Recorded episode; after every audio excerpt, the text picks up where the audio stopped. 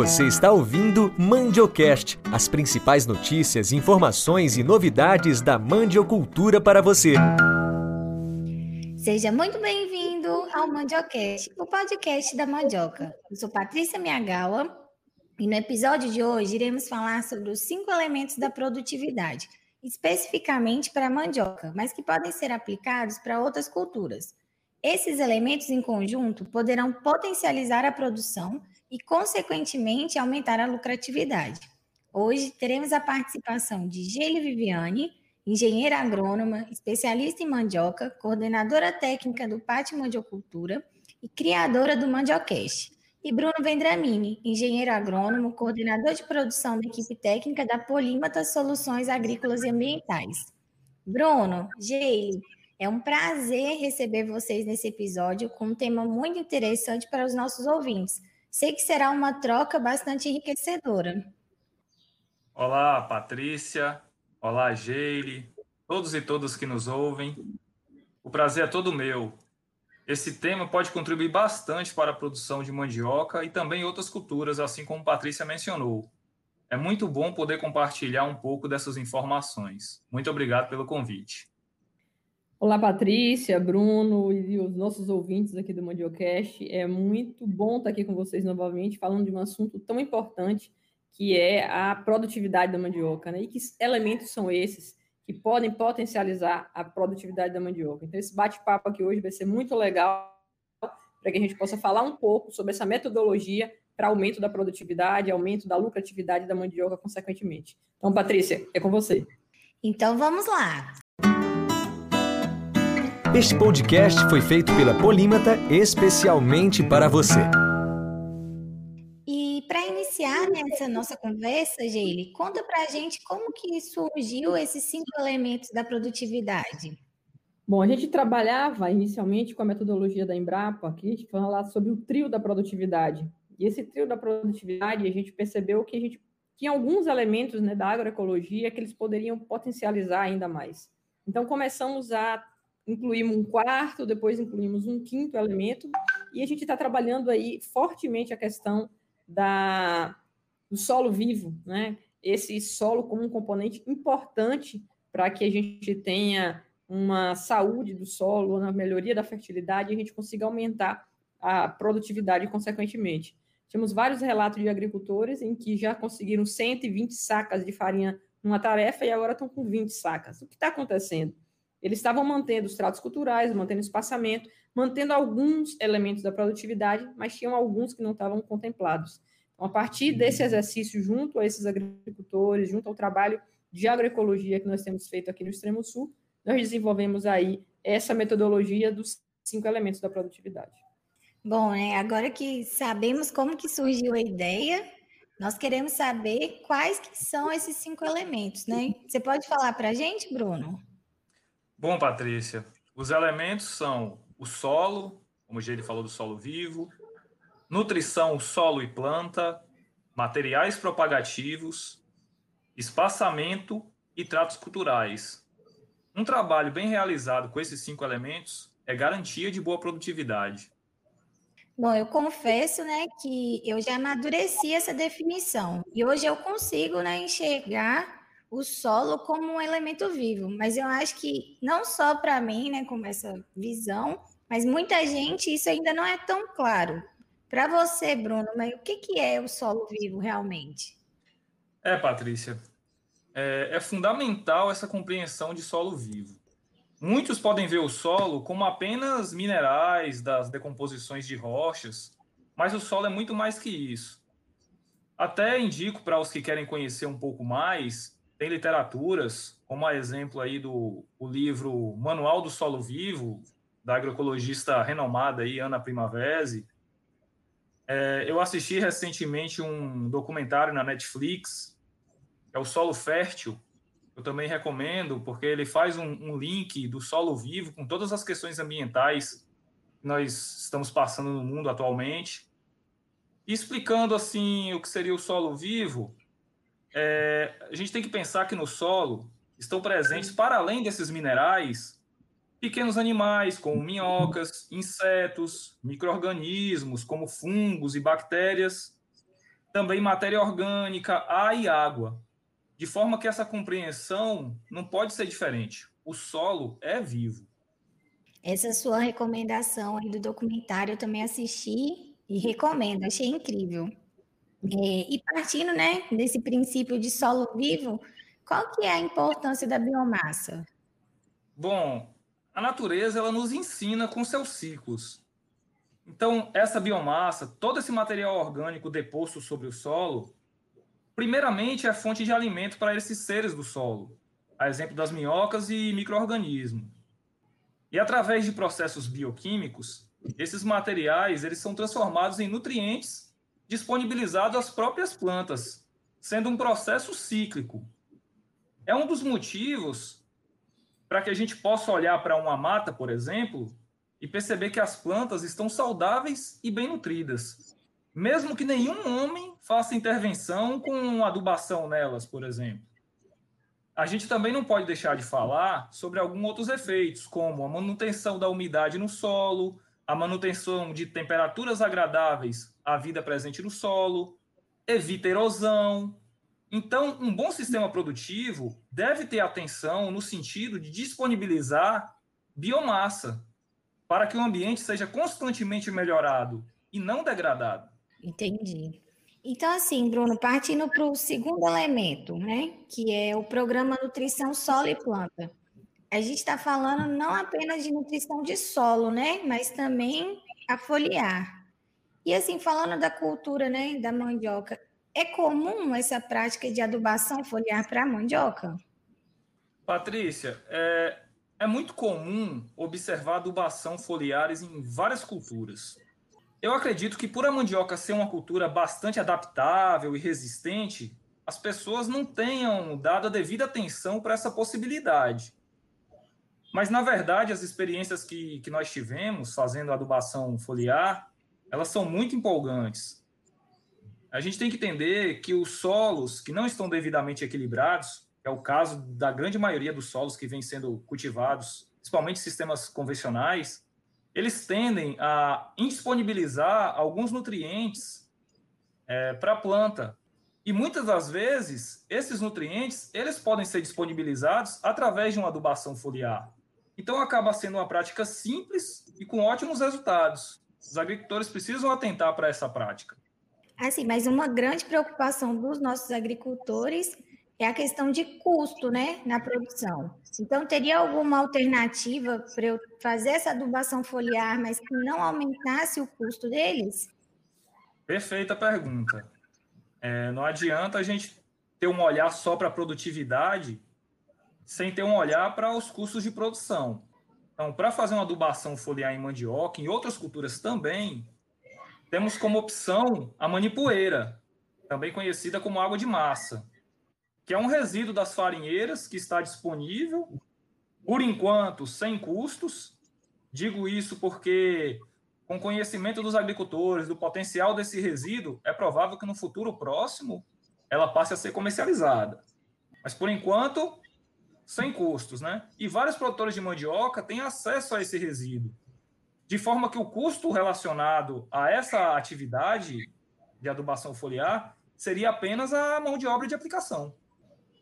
E seria uma solução também, né, para o problema da manipoeira, né? Que é considerado como um resíduo, vai servir de forma positiva para o agricultor. É, assim, nós sabemos também que ter um material propagativo sadio é fundamental para ter uma boa produtividade.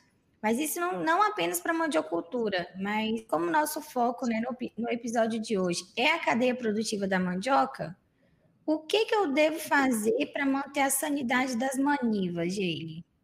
Patrícia, a gente está falando aí de uma sequência de elementos. Né? Esses elementos eles precisam todos estar em harmonia para que a gente possa ter essa boa produtividade. O material propagativo da mandioca, é, muitas vezes as pessoas só conhecem a maniva, mas existem outros, né? Existe a muda, existe a mini estaca, existem outros materiais que estão sendo desenvolvidos para que a gente possa melhorar a qualidade dessa material, a sanidade dele, para que ele esteja sadio. Existe muita propagação de doenças na mandioca pelo material propagativo, por essa maniva contaminada. Então, é necessário que a gente tenha uma fonte né, de manivas que tenham garantia de que ela está limpa, garantia que ela está sadia.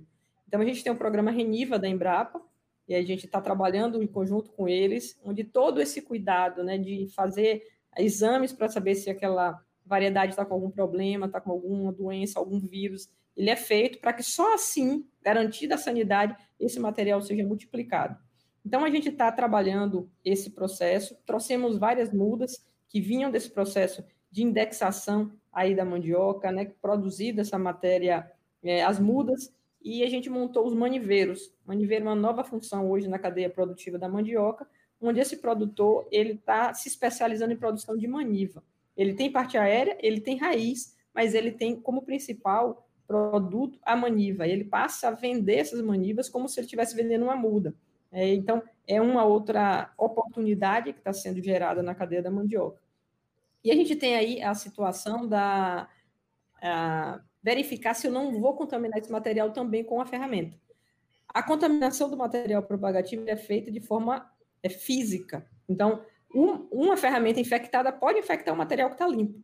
Eu preciso fazer também o uso de uma solução de desinfecção para que essas ferramentas, ou eu utilize uma ferramenta nova que nunca foi utilizada na mandioca, foi comprada exatamente para trabalhar esse material, ou eu vou precisar fazer essa solução de desinfecção limpar todas as ferramentas para que eu tenha garantia de que eu não estou transmitindo nenhum tipo de doença para o um material que eu tenho certeza que ele é sadio. Se eu não tenho certeza que o material é sadio, eu preciso passar esse material por um processo de análise, fazer os exames nele, verificar, chama indexação esse processo, para que eu tenha essas informações. É um material limpo, é um material sadio, para que depois eu possa multiplicar. E tá também né, tendo o agricultor podendo fazer a própria multiplicação na propriedade dele, é um processo simples, o agricultor pode aprender a fazer essa multiplicação e ele pode estar tá multiplicando o material na própria, na própria área dele. Eles podem comprar mudas inicialmente, que vem desse programa o Reniva, para ter garantia de sanidade, e depois, a partir dessas mudas, dessa maniva crescida, ele pode começar a fazer a multiplicação, e aí sim, ele poder fazer suas áreas tendo garantia desse elemento, né, material propagativo. Eu queria também falar para vocês, tem muito material importante sobre material propagativo, a gente está fazendo vários vídeos, vários trabalhos para poder mostrar ao agricultor todo esse potencial que ele pode estar tá utilizando no processo de profissionalização da cadeia da mandioca e também fazendo com que ele possa implantar os cinco elementos. É possível hoje você buscar um material propagativo de qualidade e que você tenha segurança. Não, Geile, então, continuando sobre material propagativo, né? Fala para a gente quais são as tecnologias que vêm sendo utilizadas. Então, hoje a gente tem, além da maniva, a muda, tem a mini estaca, e também está sendo desenvolvido pela Embrapa uma semente de mandioca, né? Com, chama Mandi Plus. Esse material está em processo ainda de desenvolvimento, mas a muda e a mini estaca já é uma realidade. Nós já testamos as duas tecnologias, né? A gente implantou 20 maniveiros no extremo sul da Bahia, já a partir de muda, e agora a gente já teve um maniveiro que foi implantado a partir de mini estaca, vimos o resultado, de fato, é, pode ser feito, a gente recebeu uma caixa de sapato, dentro dessa caixa tinha 255 mudas, foi muito engraçado, quando a gente chegou para o produtor, ele falou assim, seu caminhão de muda, ele ria, dizia assim, isso não vai dar certo, e aí a gente foi lá, implantou, acompanhou o processo, fez a avaliação final, e a gente vê que dá certo sim, é uma nova forma de produzir, porque facilita a logística. Né? Você conseguir em um pequeno espaço, quantidade é, mais fácil de transportar, você está tendo material de qualidade. Então, isso facilita e favorece esse trabalho de trabalhar né, a, a material propagativo de qualidade e também da gente estar tá, é, profissionalizando a cadeia da mandiocultura. Nós estamos hoje já exportando tecnologia, nós já temos empresas buscando o extremo sul para comprar material propagativo, dada a importância e a necessidade que o mercado tem desse produto hoje. Nossa, muito bacana. É, Bruno, o espaçamento ele é um dos cinco elementos da produtividade, né? E a utilização de fileira dupla é algo que ainda é muito novo para os agricultores. Mas você pode nos dizer qual que é a vantagem e a importância da utilização desse tipo de espaçamento? Olha só, o que acontece é que muitas pessoas acham que ao plantar em fileira dupla, nós estamos reduzindo o número de plantas por hectare. Só que não é bem assim. Se a gente pensar, por exemplo, num espaçamento um por um, que é um espaçamento comumente utilizado aqui na nossa região, em fileira simples, nós vamos ter um stand aí de 10 mil plantas por hectare. Se a gente utilizar um espaçamento em fileira dupla de, por exemplo, 2 metros entre as fileiras e 60 por 60 centímetros entre as plantas, a gente teria um stand de plantas de 12.820 plantas. Ou seja, a gente teria um aumento de 2.820 plantas por hectare. Esse espaço que ficaria, vamos colocar assim, reduzido entre as plantas, ele é compensado nas ruas. Então, as plantas conseguem crescer para as ruas. Outra questão interessante, que passa a ser uma vantagem, é que essas ruas, nelas fica um espaço onde você pode aumentar o plantio e ter mais diversidade na área. Então, plantar outras culturas. Inclusive, aí nossa recomendação é que sejam pensadas culturas para suprir o sistema de biomassa. Então, dar mais biomassa ao sistema. Aí, no próximo ciclo, o agricultor pode plantar onde era a rua e plantar essas culturas de biomassa onde estavam as plantas criando uma espécie de rotação de culturas, tornando esse sistema mais produtivo, porque você vai estar tá suprindo ele de biomassa. Então, essa para mim aí é um, é um, um dos grandes segredinhos do, dos, da questão do espaçamento. É interessante também essa questão aí da, da espaçamento, porque a gente tem um agricultor que tem áreas pequenas e ele não pode dispor de outras áreas. Ele tem aquela área para produzir. E a fileira dupla pro, proporciona para ele exatamente aí a possibilidade dele fazer uma, um trabalho de melhoria do solo, né, fazendo a, a, fileira dupla, deixando essa área entre fileiras aí para que ele faça uma adubação verde, para que ele aumente a biomassa, como você falou, mas é muito importante para o pequeno agricultor que ele adote o sistema de fileira dupla no processo de melhoria de fertilidade do solo. Só o fato da fileira dupla permitir que ele tenha essa possibilidade de, de, melhorar o solo dele, ciclando aí a rotação como você colocou, já é um dos maiores ganhos que ele pode ter. Então, é fundamental para que ele tenha sustentabilidade no processo de produção dele. Senão ele vai fazer, vai haver um esgotamento de solo e vai chegar um momento que ele não vai conseguir produzir. Então, a fileira dupla é super recomendada. Agricultor familiar tem pequena área, ele precisa usar a fileira dupla. Não é nem uma questão de ser bom, é uma questão de necessidade também. Bom, agora vamos falar do último, mas não menos importante, elemento da produtividade, os tratos culturais. Bom, sabemos né, que a mandioca ela não tolera mato competição nos primeiros meses de vida. Então, existe alguma alternativa para os nossos agricultores não estarem realizando a, a capina manual nem a química, Geile? Patrícia, essa é uma boa pergunta. Né? A gente tem visto aí muitos agricultores fazendo capina química, reclama da capina manual, de fato ela é penosa e aumenta muito o custo de produção. A gente vê aí em torno de 15% do custo de produção aí ligado à capina, então é realmente expressivo. E a gente precisa ter alternativas. E algumas alternativas podem ser trabalhadas. A gente estava falando aqui agora de espaçamento, de fileira dupla. Então, a gente pode mexer no espaçamento para que a gente consiga que a mandioca feche mais rápido e eu precise de menos capina. A gente pode aumentar o teor de biomassa, né? cobrir esse solo, não deixar o solo coberto.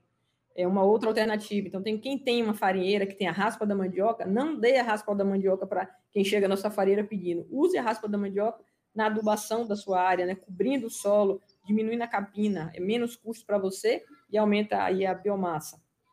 Também você pode usar a produção de biomassa na própria área. Você plantar para você podar e estar tá utilizando aí é, essa biomassa cobrindo o solo para diminuir capina. Então, existem sim várias estratégias que o agricultor pode utilizar para que ele saia de comprar o herbicida, porque para ele fazer a capina química ele tem que gastar. Ele compra o, o herbicida. É mais rápido a aplicação, mas ele compra. Quando ele vai para a capina manual, é penoso, demora, e às vezes você precisa de mais pessoas para estar tá ali fazendo a capina daquela área. E quando você faz a biomassa, você tem trabalho também, mas é um trabalho que vai potencializar aí o seu, a sua fertilidade do solo. Então, é um trabalho que é benéfico para a construção de fertilidade, é um trabalho que é benéfico para que a gente faça aí essa implantação dessa metodologia aí dos cinco elementos da produtividade. Eu super recomendo que ao invés da capina, você substitua o banco de sementes ou que faça adição de biomassa nessa área. Assim, né? De toda a nossa conversa, eu entendo que os cinco elementos são extremamente importantes, né, para a questão da minha produtividade. Mas, assim, uma dúvida que eu acho que não é só minha e talvez meus agricultores também vão ter. Eu preciso estar aplicando os cinco elementos de uma vez para eu conseguir aumentar a minha produtividade ou não? Então, Patrícia, é, quanto mais elementos você conseguir plantar, implantar, mais você começa a aumentar a sua produtividade. E existem dentro de elementos estratégias diferentes que você pode ir incorporando. Então, quando a gente fala ali de tratos culturais, não é só capina trato cultural. Né? Você tem a questão do quebra-vento, você tem o manejo integrado de pragas, você tem uma série de outros tratos culturais que podem estar sendo ali trabalhados. E aí você pode, a cada ciclo, ampliar o número de estratégias dos elementos para serem implantados. E quanto mais você conseguir colocar, mais você vai ter resposta em produtividade. Jair, eu não tenho condição de implantar tudo que vocês estão falando, é muita coisa, eu não consigo fazer. Comece com o que você pode, comece com o que você tem, mas comece nessa direção e aumente a cada ciclo. A cada ciclo, se você não tem condição de ter o um material propagativo limpo agora, plante com o material que você tem, mas comece a adicionar biomassa, comece a fazer adubação, pode estar ampliando o programa de adubação de solo e planta, você pode começar a cuidar do seu solo, em vez de você matar a microbiota do solo, você trabalhar a favor dela. Então, dá para você ir começar a trabalhar até que você consiga chegar a implantar todos os cinco elementos em sua plenitude. Então, é, o que a gente precisa é olhar para o agricultor e dizer: direcione. A sua direção é usar o cinco. Mas se eu não tenho cinco, comece com o que você pode e vá implantando aí os outros, os demais aí ao longo do tempo que você possa estar tá, aumentando aí, né, a vontade sua de cada vez mais caminhar em termos de produtividade. Nós já testamos essa metodologia em vários várias, várias plantios de mandioca e os resultados eles são realmente cada vez mais satisfatórios, cada vez mais surpreendentes. Tem agricultor que mostra para a gente, diz, eu não acredito, se eu não tivesse lá fazendo avaliação, eu não acreditaria nesse resultado, porque de tão, de tão bom que tem sido o retorno sobre isso. E com, a continuidade desse processo, a gente vai ter cada vez mais é, produtividade. Então, é importante que o agricultor saiba disso, entenda disso e caminhe nessa direção. Eu sei que vocês utilizaram dinâmicas para fazer o repasse dessas informações para os agricultores, né? Você pode falar um pouco para a gente, Bruno, como é que funcionou? Olha, é, as oficinas que, que realizamos, elas são momentos onde nós temos assim a oportunidade de trocar bastante experiência com os agricultores.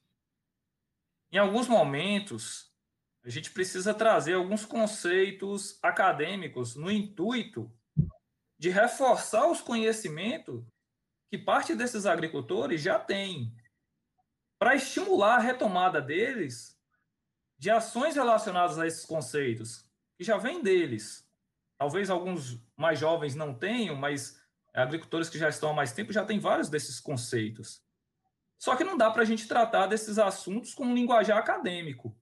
Então, a gente propôs atividades participativas que envolvem todos eles. E aí acabam sendo momentos inesquecíveis para todos nós, para os agricultores, para a gente, enquanto equipe técnica. É muito divertido. A gente brinca com esporte, a gente brinca com várias coisas e acaba ficando fixado para todo mundo. No ano passado, antes da pandemia, foram realizadas essas oficinas dos cinco elementos da produtividade nas comunidades rurais atendidas pelo PDRT. E como que foi a repercussão assim nas comunidades? Olha, eram dias em que a gente ficava muito contente com o que a gente estava ali fazendo junto com eles, né? Era muita felicidade, o envolvimento deles, a forma leve como o processo foi passado, cada elemento sendo trabalhado, essas dinâmicas aí que Bruno bem colocou, né, sendo trabalhadas na linguagem do agricultor, né, falando com ele, mostrando para ele cada um desses elementos e o que isso impacta na produtividade dele. Então, assim, foi um momento muito rico com essas famílias e a gente está buscando, né, está levando isso para mais comunidades. A gente, esse ano era para ter feito em muitas comunidades, mas a pandemia não permitiu a gente estar tá indo a campo fazer. Mas é uma oficina de seis horas. A gente tem aí a parte da manhã, a parte da tarde, para estar tá fazendo essa, discussão dos cinco elementos, e também depois tem um momento prático de botar isso em campo, de fazer isso na prática e o grupo acompanhar. Alguns lugares onde a gente conseguiu implantar, os agricultores falavam para mim assim, que eles iam para a roça e ficavam contemplando né, a área que foi plantada do jeito deles com relação à área que foi implantado os cinco elementos, e a diferença era muito grande. Né? A gente viu aí 40 centímetros de diferença de uma área para outra, a gente viu é, o vigor das plantas, a gente viu uma série de benefícios desse processo da implantação de cinco elementos, o que é muito gratificante, porque o próprio agricultor acompanhando, tem muito agricultor que é São Tomé, ele precisa ver para crer. Então, a gente está aí precisando colocar mais unidades demonstrativas como essas, implantando os cinco elementos, fazendo isso em multirão, né, fazendo junto com o agricultor, mostrando por que está fazendo aquilo, para poder a gente estar tá avançando em transmitir esses conhecimentos e esses agricultores possam estar testando, né? E aí depois replicando em suas áreas. Então, é, são momentos de muita felicidade. A gente tem aprendido muito com tudo isso e também tem tido a gratidão deles em estar levando essas informações para eles.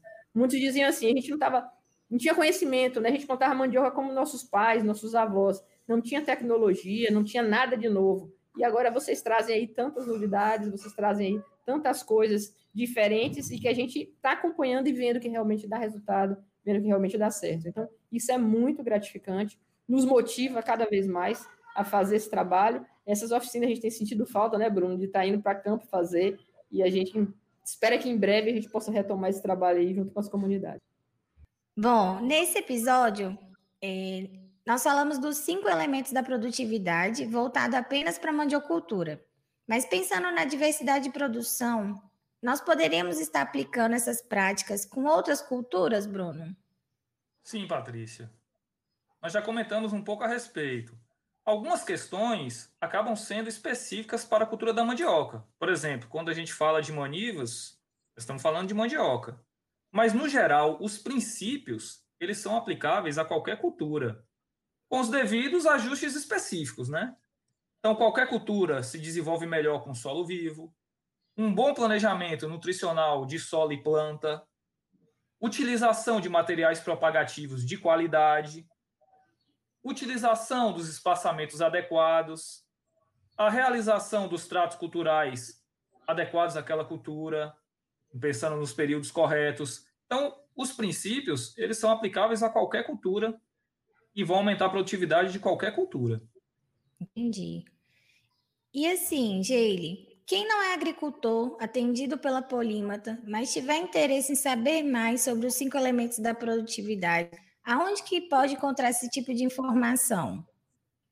Bom, a gente tem feito também uma série de vídeos curtos que estão no canal do YouTube da Polímata, falando sobre os cinco elementos da produtividade. Lá a gente dá alguns exemplos, a gente mostra algumas questões que o agricultor também pode estar é, aprendendo um pouco mais. Então, pode ir lá acompanhar o que a gente está tá disponibilizando de material no canal do YouTube. E se tiver alguma dúvida, pode entrar em contato com a gente, pode mandar alguma mensagem também no nosso site também. Tem um material sobre os cinco elementos da produtividade. A gente está deixando lá um PDF com algum falando sobre esses cinco elementos e a gente pode estar tá ajudando, né, dando algum, algum suporte a algum agricultor que tem alguma dúvida, mesmo acessando esse material. Então, a gente está aqui à disposição para ajudar que essa metodologia possa avançar e chegar também a outros agricultores.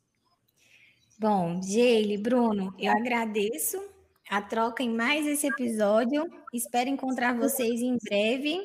Um grande abraço.